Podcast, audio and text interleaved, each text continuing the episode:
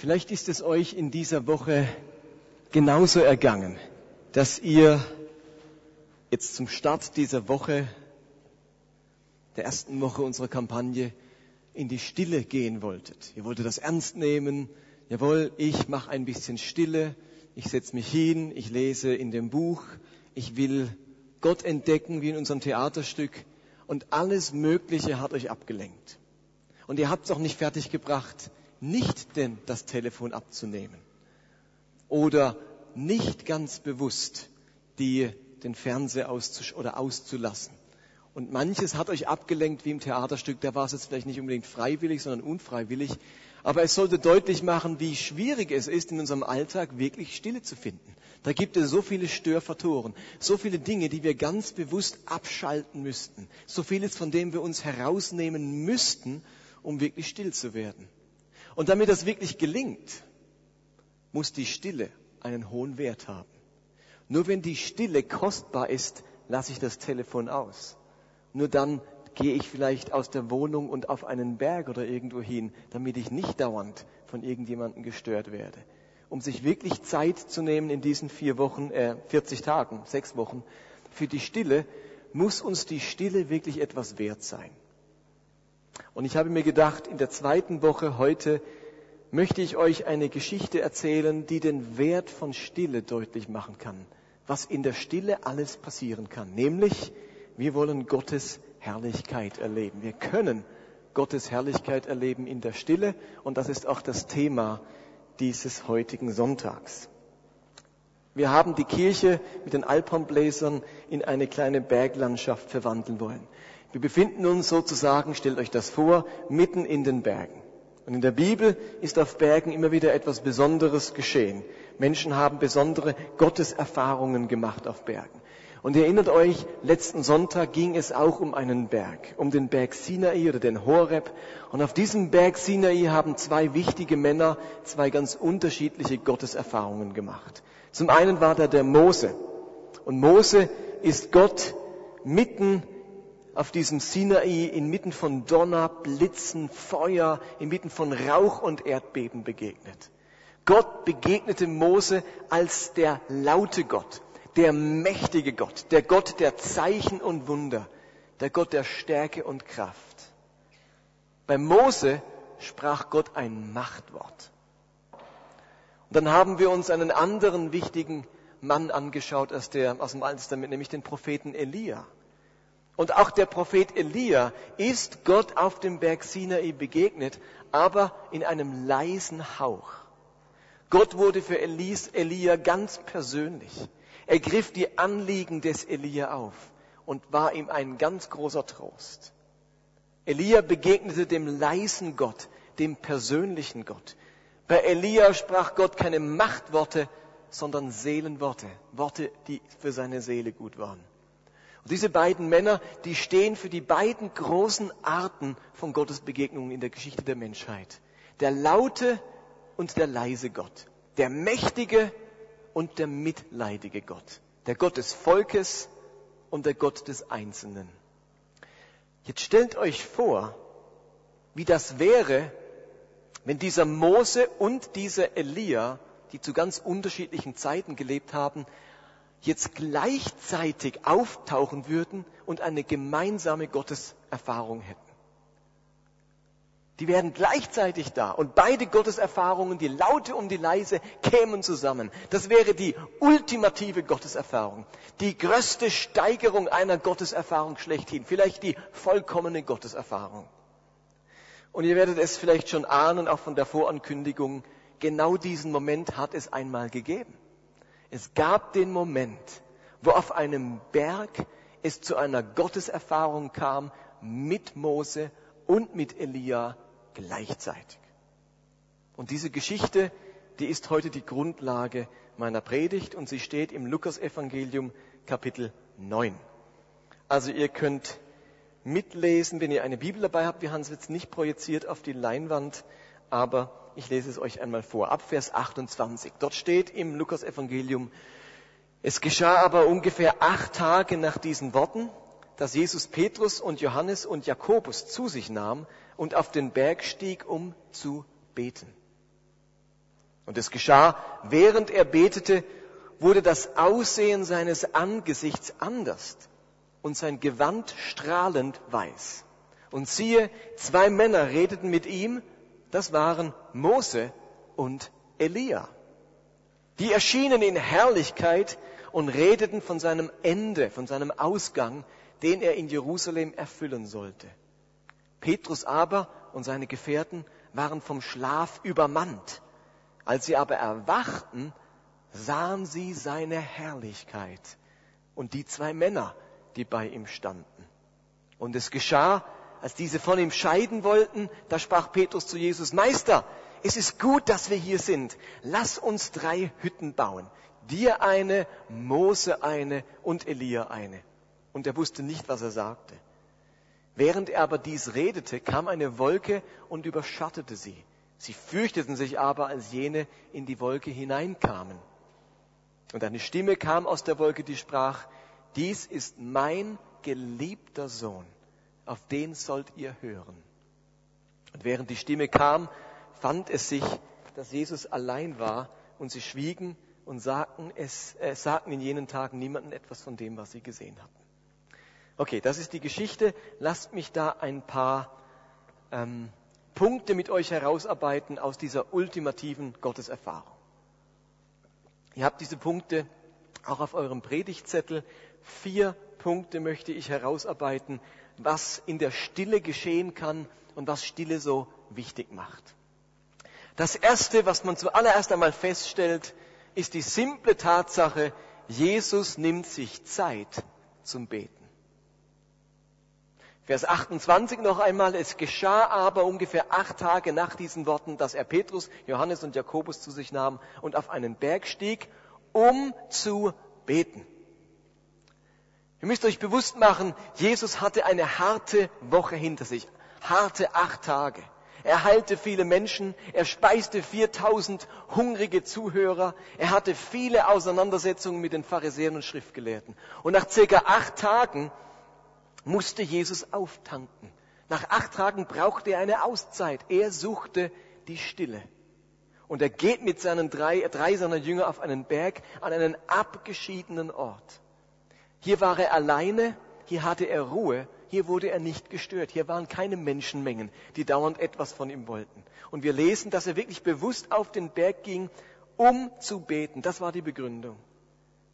Rückzug, Stille bewusste Zeiten des Gebets, ihr Lieben, die hat auch der Sohn Gottes nötig. Selbst Jesus kam nicht ohne dieses Innehalten aus.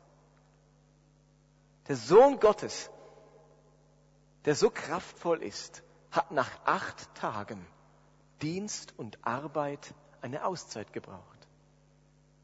Ist euch bewusst, dass selbst der allmächtige Gott der allmächtige Gott, der Schöpfer Himmels und der Erde, nach sechs Tagen Arbeit an der Schöpfung am siebten Tag ausruhte? Habt ihr schon mal von dem Blickwinkel gesehen? Selbst der allmächtige Gott wollte ausruhen. Wie viel mehr haben wir das nötig? Im Schöpfungsbericht könnte ja auch stehen, sechs Tage habe ich gearbeitet und ihr dürft am siebten ausruhen. Ich schaffe natürlich weiter. Ich habe keine Ruhe nötig. Ich bin ja Gott bin allmächtig.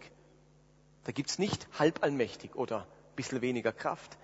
Gott ist und bleibt allmächtig und trotzdem macht uns der Beginn der Schöpfung, die ersten Kapitel in der Bibel etwas bewusst, dass Ruhe unbedingt zum Leben dazugehört, selbst für einen allmächtigen Gott. Und Gott ruhte am siebten Tage. Wenn der Schöpfer am siebten Tage ruhen musste, wie viel mehr haben wir das nötig? Jesus hat jeden Tag damals bestimmt viele kurze und kleine Gebete gesprochen, so manches Stoßgebet, so manches Heilungsgebet. Aber nach einer vollen Woche reichen Stoßgebete nicht mehr aus. Da braucht es ein ganz bewusstes sich Zeit nehmen, weg von allem Trubel, um zu beten. Jesus wird still und kommt in die Gegenwart Gottes. Ein englischer Erweckungsprediger Smith Wigglesworth aus dem 19. Jahrhundert sagte einmal, er betet nie länger als 15 Minuten, aber es vergehen keine 15 Minuten, ohne dass er betet. Versteht ihr? Manchmal denken wir, oh, ich bin kein, was weiß ich, Heiliger, der da wie eine Teresa von Avila stundenlang beten kann. Wigglesworth hat Unglaubliches gewirkt. Ein ganz vollmächtiger Mann. Der hat nie mehr wie 15 Minuten gebetet. Aber es vergingen keine 15 Minuten, ohne dass er gebetet hat. Ohne dass er Gott gesucht hat. Ohne dass er Verbindung aufgenommen hat. Wenn Gott Stille und Gebet nötig hat, dann gilt das umso mehr für uns. Und mir ist klar, dass nicht alle jeden Tag ausgedehnt stille Zeit machen können und stille Orte aufsuchen können. Also alle ein stilles Örtchen suchen wir alle auf. Aber das stille Örtchen im Sinne von dem unserer Predigt, das können wir nicht alle jeden Tag aufsuchen. Aber ihr Lieben, wenn wir Gottes Erfahrungen machen wollen, wenn wir der Herrlichkeit Gottes begegnen wollen, wie hier auf dem Berg der Verklärung, dann müssen wir solche Zeiten des Rückzugs und des Gebets in unseren Alltag einbauen. Wir sollten anfangen, solche Zeiten der Stille nicht als Pflicht, sondern als Wohltat für unseren ganzen Menschen zu sehen. Also dieses am Theaterstück dieses stille Paket, das hat ja als Idee, das ist eine Wohltat. Da kommt man zur Ruhe, da tut man seiner Seele etwas Gutes. Ihr Lieben, wenn wir stille Zeit machen, dann erfüllen wir nicht ein Pflichtprogramm, wo Gott sagt, jetzt bin ich zufrieden. Ich habe den ganzen Tag gewartet und im letzten Moment hast du noch stille Zeit gemacht. Ah, jetzt ist der Himmel glücklich. Engel, ihr könnt schlafen gehen, er hat's geschafft. Nicht der Himmel ist glücklich, wenn ich stille Zeit mache, sondern ich tue mir selbst etwas Gutes. Und es muss ich nicht an Gott vorbei machen, ich muss nicht denken, oh, ich weiß Gott, eigentlich müsste ich schaffen, als wäre ich so ein Sklave, aber ich habe mir jetzt halt ein bisschen Ruhe gegönnt. Gott sagt, bitte, gönn es dir. Ich selbst habe es mir gegönnt bei der Schöpfung und ich will, dass ihr es euch gönnt. Eure Seele braucht es. Wir tun uns selbst etwas Gutes. Wir tanken auf. Wir tun etwas für unseren Seelenhaushalt. Und solche Zeiten müssen nicht erfüllt sein mit machtvollen Gebeten, von weltverändernder Fürbitte oder lauten Lobpreis. Jesus hat sich zurückgezogen. Hat er laute Gebete gesprochen? Hat er im Himmel den Teufel zurückgedrängt? Hat er die Stadt gesegnet? Ihr Lieben, er hat wahrscheinlich meditiert, denn die drei Jungs sind eingeschlafen. Ist euch das bewusst? Wir denken immer so, wenn still, wenn ich in die Stille gehe, dann muss aber was laufen. Da muss aber gebetet werden, dass gerade so knallt. Jesus fand sich zurückgezogen zu haben und so still gebetet, dass die Jünger eingeschlafen sind. Da ging nicht die Post ab auf dem Berg der Verklärung, zumindest anfangs. Da ist Jesus einfach nur still geworden, aus der Hektik des Alltags heraus zur Ruhe gekommen. Und wir haben das genauso nötig. Der zweite Punkt aus unserer Geschichte. Und der heißt, in der Stille geschieht Veränderung. Vers 29. Und es geschah, während er betete, wurde das Aussehen seines Angesichts anders und sein Gewand strahlend weiß. Jesus wird im Gebet, in der Stille verwandelt. Griechisch steht dort das Wort transformiert. Und es wird uns im Matthäusevangelium in der Parallelstelle beschrieben, dass sein Gesicht angefangen hat zu leuchten wie die Sonne und seine Kleider strahlend weiß wurden was soll das mit dieser Verklärung, mit dieser Verwandlung Jesu? Ihr habt euch das schon mal überlegt? Warum wird der leuchtend weiß und sein Gesicht strahlt wie die Sonne? War das notwendig? Was hat das gebracht? Ich glaube, dass der Gedanke ist, dass Jesus zu leuchten anfängt. Und das heißt, dass die verborgene, die innere Realität Jesu in dem Moment der Gottesnähe nach außen hin sichtbar wird. Das, was real, aber vor den Augen noch verborgen ist, wird dort auf dem Berg in der Stille äußerlich sichtbar. Jesus hat ja über sich selbst gesagt, ich bin, was ist er? Das Licht der Welt. Jesus ist das Licht der Welt. Das ist sein Auftrag, seine Mission, sein Potenzial. Licht in das Dunkel dieser Welt zu bringen, Dinge ans Licht zu bringen, die lieber im Dunkeln bleiben würden. Und hier auf dem Berg der Verklärung in der Stille, im Gebet, wird es auf einmal sichtbar. Er ist das Licht, er leuchtet wie die Sonne. Und ihr Lieben, genau darum geht es bei diesen 40 Tagen. Es geht nicht darum, in diesen 40 Tagen einfach mal ein bisschen kürzer zu treten. Es geht nicht darum, dass wir uns darüber informieren, wie andere Leute Stille praktiziert haben. Ihr Lieben, es geht um Transformation, wie es hier im Text steht. dass wie bei Jesus die innere Realität nach außen sichtbar wird. Dass die Realität, die uns zugesprochen ist, dass wir in Christus ein neuer Mensch sind, endlich mal in unserem Leben durchscheint und zum Vorschein kommt. In uns allen steckt etwas Kostbares. In uns allen liegen Schätze verborgen. Und es gibt heutzutage unzählige Seminare und Kurse, die einem beibringen wollen, wie man diese inneren Schätze hebt. Wie werde ich zu dem Menschen, der ich sein sollte? Wie zapfe ich mein inneres Potenzial an? Wie schaffe ich es äußerlich auch der zu sein, der ich innerlich eigentlich bin? Und Paulus schreibt im Philipperbrief, Kapitel 3, er wird unseren schwachen, vergänglichen Körper verwandeln, transformieren, sodass er genauso herrlich und unvergänglich wird wie der Körper, den er selbst seit seiner Auferstehung hat. Also was Paulus zum Ausdruck bringt, ist, wenn wir der Kraft und der Herrlichkeit Gottes begegnen, dann geschieht auch in uns eine Verwandlung und es wird nach außen sichtbar, dieses Leben, diese Unvergänglichkeit, die schon immer in uns gewohnt hat. Und im Kolosserbrief steht in Kapitel 3, denn ihr seid gestorben, als Christus starb. Und euer wahres Leben ist mit Christus in Gott verborgen. Wenn aber Christus, unser Leben, offenbar wird, dann werdet auch ihr mit ihm offenbar werden in Herrlichkeit. Also unser wahres Leben ist in Christus verborgen, sagt die Bibel. In uns steckt ein verborgener Schatz mit der Fülle des Lebens. Und dieses herrliche Leben, das soll sichtbar werden, nach außen hin offenbar werden. Und mir ist schon klar, dass Paulus davon redet, das geschieht bei der Wiederkunft Jesu. Aber ich bin überzeugt, dass, wie auf dem Berg der Verklärung, etwas auch schon heute geschieht an Sichtbarwerden unseres inneren Potenzials, wann immer wir Christus begegnen, wenn er sich uns offenbart. Jede Christusbegegnung hat das die Kraft in sich, dass in uns etwas wach wird, das Potenzial in uns nach außen sichtbar wird. Transformation wird möglich in Zeiten der Stille. Und das ist doch auch im normalen Leben so. Wenn wir immer wieder mit jemandem äh, zusammen sind, mit einem inspirierenden Menschen, einem Vorbild, dann färbt das auf uns ab. Einmalige oder seltene Begegnungen, die haben nicht dieses Potenzial. Aber ein fortwährender Umgang mit einer Person, die vorbildlich ist, die inspirierend ist, die was ganz Besonderes an sich hat, färbt auf uns ab. Und wir alle kennen das von unseren Kindern, das kann negative Folgen haben. Wenn zum Beispiel ein Kind einen Kollegen hat, mit dem es ganz viel zusammen ist und von dem negative Dinge abfärben auf unser Kind, wie Schimpfworte, Respektlosigkeit oder wenn sie größer sind, dass sie anfangen zu kiffen. Oftmals färbt der Umgang mit jemandem, der negative Dinge ausstrahlt, auf jemanden ab. Aber das kann genauso positiv funktionieren, indem die Barmherzigkeit eines anderen unsere eigene Barmherzigkeit entlockt oder der Optimismus eines anderen uns selbst mutiger macht. Und so ist es auch in unserer Gottesbeziehung. Wenn wir Gottes Barmherzigkeit begegnen, kann uns das selbst barmherziger machen. Und dieses Potenzial wird plötzlich sichtbarer.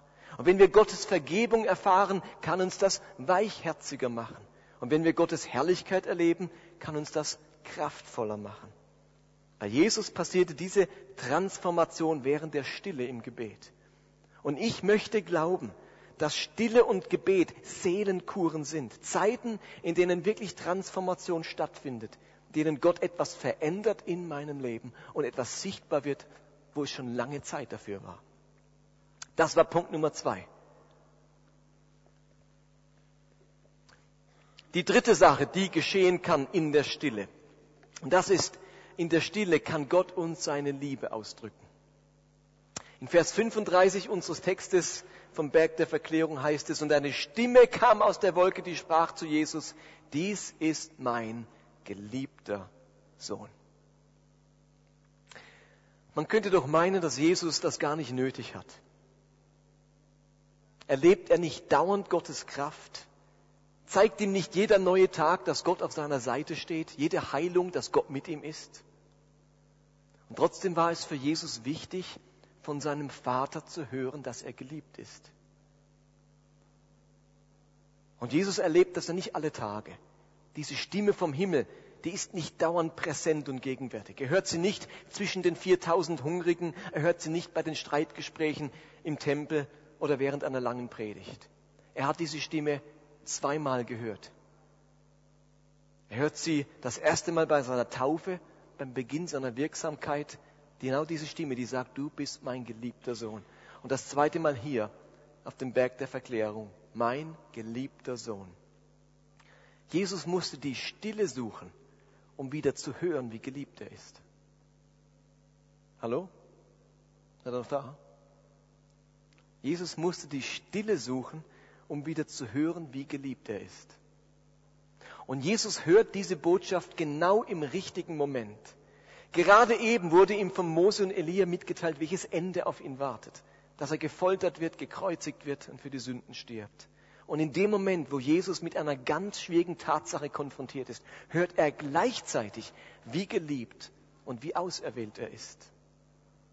Und wenn wir die allerstärkste Kraftquelle in uns haben möchten, nämlich das Wissen um Gottes bedingungslose Liebe, dann müssen wir unseren Berg finden, unseren Ort der Stille, unsere Abgeschiedenheit. Ihr Lieben, in den letzten 2000 Jahren haben Menschen immer wieder darum gerungen, diesen Ort der Stille zu finden, um zu Gottes Liebe durchzudringen. Menschen sind zu Einsiedlern geworden, sie haben Klöster gegründet, sie wurden zu großen Mystikern und sie alle haben eines gesucht, nicht die Beschäftigung mit dem Gebet an sich, versteht ihr? Das war nicht das Ziel, sondern die Begegnung mit Gott und die Erfahrung seiner Liebe.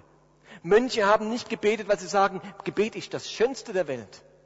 Das war anstrengend. Yongki Cho, der Pastor aus Südkorea, der so viel betet, hat einmal gesagt, fünf Stunden beten ist anstrengender wie fünf Stunden Holz hacken. Beten ist anstrengend. Die Mönche haben nicht irgendwie ein Gebetsgehen, wo sie irgendwie Lust empfinden, wenn sie beten. Oder das ihren Hunger stillt. Oder wo sie sagen, ah, oh, das ist so ein schönes Gefühl. Das ist anstrengend. Aber wisst ihr, warum die das suchen? Weil sie wissen, dass in der Stille und im Gebet eine Erfahrung gemacht werden kann, die man sonst nur schlecht macht nämlich eine Gottesbegegnung, wo mein Herz etwas hört. Du bist geliebt. Das geschieht uns scheinbar nicht so einfach im Alltag. Und wisst ihr was? Das ist in unseren menschlichen Beziehungen nicht anders. Man kann als Paar zum Beispiel miteinander Reisen unternehmen, in der Küche miteinander etwas zaubern. Man kann mit Freunden feiern, das Tanzbein schwingen. Das ist alles toll für die Beziehung. Aber die ungeheure Erfahrung tiefer Liebe, ihr Lieben, die macht man nicht im Flugzeug nach Mallorca, nicht am Herd, nicht in der Tanzschule und nicht an der Bar. Man macht sie in ganz intimen Momenten, abgesondert von den anderen, den Blicken der anderen entzogen, dem Trubel des Alltags entwichen. Dort ereignet sich tiefe Liebe. Ist in unseren menschlichen Beziehungen nicht anders. Und auch bei Gott ist es nicht so einfach, intime, also sprich ganz tiefe Herzensliebe zu spüren, im Trubel, in der Hektik des Alltags. Da hört man vielleicht, Gott, go for it. Aber dieses tiefe Erleben im Herzen, das braucht scheinbar Stille. Und mir ist vollkommen klar, dass in der Stille Gott nicht plötzlich leibhaftig auftaucht, mich in den Arm nimmt, man sich berühren kann und man hörbar miteinander spricht. Aber es sind diese Auszeiten des Gebets und der Stille, in denen meine Seele etwas hören und wahrnehmen kann an Wertschätzung, Vergebung, Heilung, Ermutigung, Perspektive, Trost, Frieden, was nichts sonst auf der Erde geben kann. Und damit bin ich beim vierten Punkt, was in der Stille passieren kann. In der Stille will man bleiben. Vers 33. Und es geschah, als diese von ihm scheiden wollten, also Mose und Elia wieder verschwinden wollten, da sprach Petrus zu Jesus, Meister, es ist gut, dass wir hier sind. Lass uns drei Hütten bauen. Dir eine, Mose eine und Elia eine. Und er wusste nicht, was er sagte. Ihr Lieben, Petrus muss diesen Moment der Herrlichkeit Gottes ungeheuer genossen haben. Er wollte ihn festhalten, er wollte darin verweilen, er wollte, dass es immer so bleibt. Das Wort, das Petrus hier gebraucht für Hütten bauen, ist dasselbe Wort, das sonst im Neuen Testament für die Stiftshütte verwendet wird. Es, Petrus meinte nicht nur, Jesus, lass uns ein Ein-Mann-Zelt aufschlagen, für dich eins, für Mose eins und für Elia eins. Petrus meinte, lass uns hier eine Stiftshütte bauen. Drei am besten. Ein Gottesdienstraum, einen heiligen Ort. Es klingt, als wolle Petrus hier einen Art neuen Tempel errichten, einen neuen Wohnort Gottes. Und er selbst würde natürlich in der Nachbarschaft wohnen. Ihn muss dieses Erlebnis auf dem Berg so beeindruckt haben, dass er noch 35 Jahre später im zweiten Petrusbrief davon schwärmt und sagt, wir haben doch keine schönen Märchen erzählt, als wir euch von der Macht unseres Herrn Jesus und von seinem Erscheinen berichteten.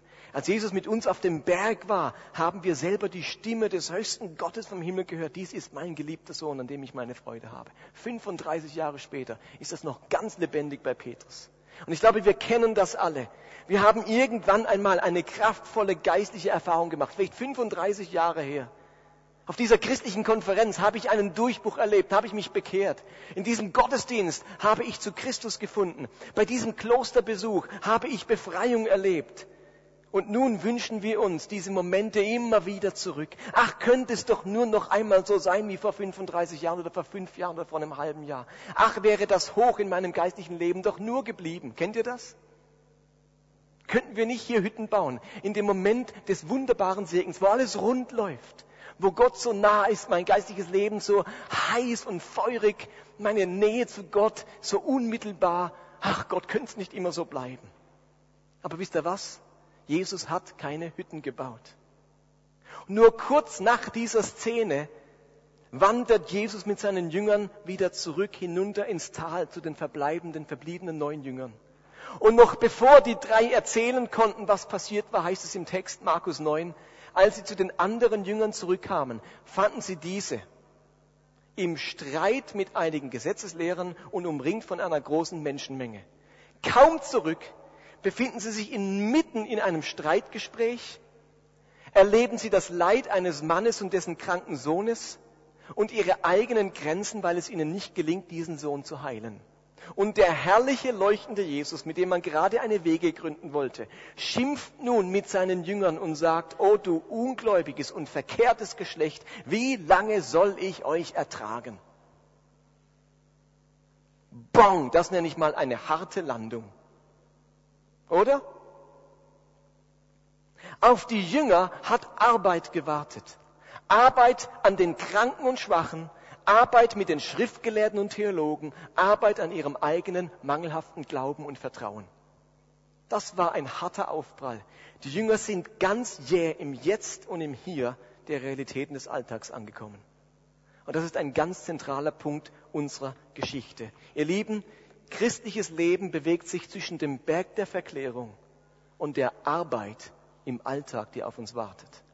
Es bewegt sich zwischen den beiden Polen Spiritualität und Engagement. Was heißt das? Nun, in unserem Leben haben wir Bergzeiten, Zeiten, wo es ganz spirituell ist. Spiritualität ist das, was mich im Innersten zusammenhält, was mir Kraft gibt, in der Nachfolge Jesu zu leben. Es ist das, was dafür sorgt, dass alles, was ich tue, nicht mit zentrifugaler Kraft in alle Richtungen fliegt. Spiritualität ist nach innen gerichtet. Bei Spiritualität da oben auf dem Berg geht es um die innere Ordnung in meinem Leben. Spiritualität heißt Kraft tanken. Ihr Lieben, Spiritualität ist einatmen.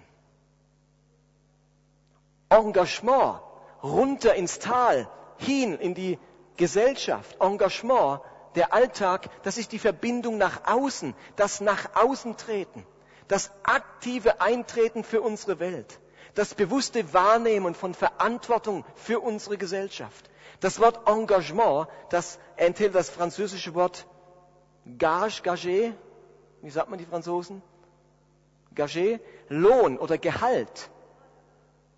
Engagement ist das, wofür es sich zu leben lohnt. Engagement richtet sich nach außen auf die äußeren Dinge. Engagement ist ausatmen. Spiritualität ist einatmen. Engagement ist ausatmen. Wenn wir auf Jesus schauen, dann sehen wir eine Art Pendelbewegung zwischen beiden Polen. Immer wieder gibt es Momente, in denen Jesus sich zurückzog in die Berge, um mit Gott zu reden, um sich zu sammeln, um sich innerlich zu ordnen. In Einsamkeit, in Ruhe und im Gebet empfing er seine Kraft. Hier konnte er einatmen. Und dann ging er wieder unter die Menschen. Er, behielt diese Kraft nicht für sich, sondern setzte sie ein für andere. Er machte Lahme gehend, Blinde sehend, Taube hörend. Er war aktiv nach außen gerichtet. Er war auf Veränderung aus. Und ihr Lieben, wenn Christen in der Nachfolge Jesu leben, dann sollten sie sich auf eine Pendelbewegung zwischen Spiritualität und Engagement einlassen. Sie müssen entdecken, wo sie sich in die Berge zurückziehen und wo sie heilend arbeiten können, wo sie einatmen und wo sie ausatmen. Der Geist Gottes ist da, wo diese Bewegung stattfindet, ihr Lieben. Ist euch bewusst, dass das Wort Geist, griechisch Pneuma, hebräisch Ruach, wörtlich Atem heißt? Hallo? Geist heißt wörtlich Atem. Die Juden haben bewusst das Wort für Atmen genommen, weil dieser Vorgang Einatmen, ausatmen. Das beste Bild für das Wirken des Heiligen Geistes ist. Der Heilige Geist will eben beides in uns bewirken. Das Einatmen und Ausatmen. Das nach innen gerichtet und nach außen gerichtet sein. Man kann nur einatmen, ist euch das klar, wenn man zuvor ausgeatmet hat. Und man kann nur ausatmen, wenn man zuvor eingeatmet hat. Ihr Lieben, wir sind geistliche Menschen, Menschen des Geistes. Wenn dieser Atem Gottes, wenn dieses nach innen gerichtet und nach außen gerichtet sein, wenn diese innere Ordnung und für Ordnung in der Welt sorgen, wenn beides in unserem Leben vorhanden ist. Und weil wir Menschen unterschiedlich sind, unterschiedliche Lebensumstände haben und Herausforderungen, sind diese beiden Pole nicht immer gleich gewichtet im Leben eines Christen. Aber keinesfalls dürfen wir das eine gegen das andere ausspielen. Und deswegen möchte ich dich gerne fragen, wo atmest du aus in deinem Leben? Wo engagierst du dich für die Veränderung in unserer Welt und Gesellschaft? Wo atmest du aus? Dietrich Bonhoeffer hat einmal gesagt während der Nazi-Herrschaft, nur wer für die Juden schreit, darf gregorianisch singen. Also nur wenn ich für die Juden schreibe, wenn ich ausatme, wenn ich mich engagiere für Ordnung in der Welt, darf ich gregorianisch singen und einatmen und meine eigene Seele stärken und mir Kraft holen. Wo atmest du ein in deinem Leben? Wo tankst du auf? Wo sorgst du für deine innere Ordnung? Unsere Kampagne machen wir, weil wir uns alle 40 Tage lang zum Einatmen ermutigen wollen. Diese Kampagne ist Einatmen. Wir möchten es trainieren, wir möchten es uns angewöhnen, uns um die innere Ordnung unseres Lebens zu kümmern. Und um das Ganze zusammenzufassen noch einmal, beim Einatmen können wir folgende Dinge erleben. Also sprich, wenn du in die Stille gehst. Du kannst erleben, wie Jesus auf dem Berg der Verklärung, dass du Zeit findest zum Gebet und zur inneren Ruhe. Dass du Veränderung, Transformation erlebst und etwas sichtbar wird, was schon lange in dir steckt dass du die Liebe Gottes erlebst und erfüllt wirst von ihr. Und viertens, dass du vorbereitet wirst aufs Ausatmen, auf dein Engagement in Welt und Gesellschaft. Das wünsche ich mir als Erlebnis für euch und für uns in diesen 40 Tagen. Ich wünsche euch eine spannende Woche mit Einatmen und ein heimliches Wahrnehmen, wo euer Ausatmen stattfinden wird, wo ihr euch engagieren könnt. Amen.